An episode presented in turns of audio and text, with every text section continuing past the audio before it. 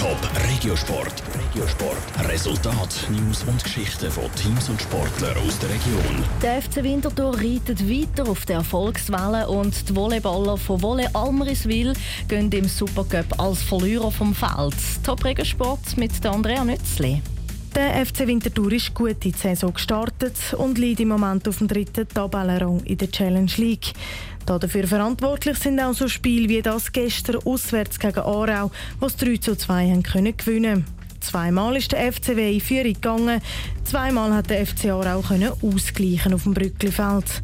Am Schluss war der Willen entscheidend, gewesen, sagte Seat Hajrovic, Verteidiger beim FC Winterthur. Ich denke, dass wir sehr schlecht in das Spiel gestartet sind in der ersten Halbzeit, sind aber doch nach 15 Minuten besser ins Spiel gekommen, haben den Ball mehr laufen lassen. Wichtig ist, dass wir immer, wenn wir das Gegenball bekommen haben, dass wir gerade wieder nachsetzen und dass wir das Spiel dann schlussendlich auch für uns entschieden haben.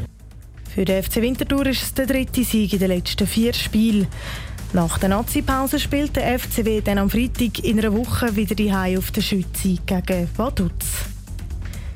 Vom Fußball zum Volleyball. Wolle Amriswil verliert den Supercup.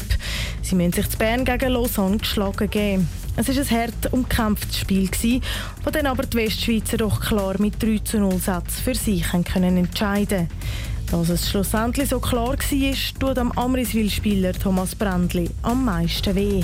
Überraschend war die Deutlichkeit von der Niederlage.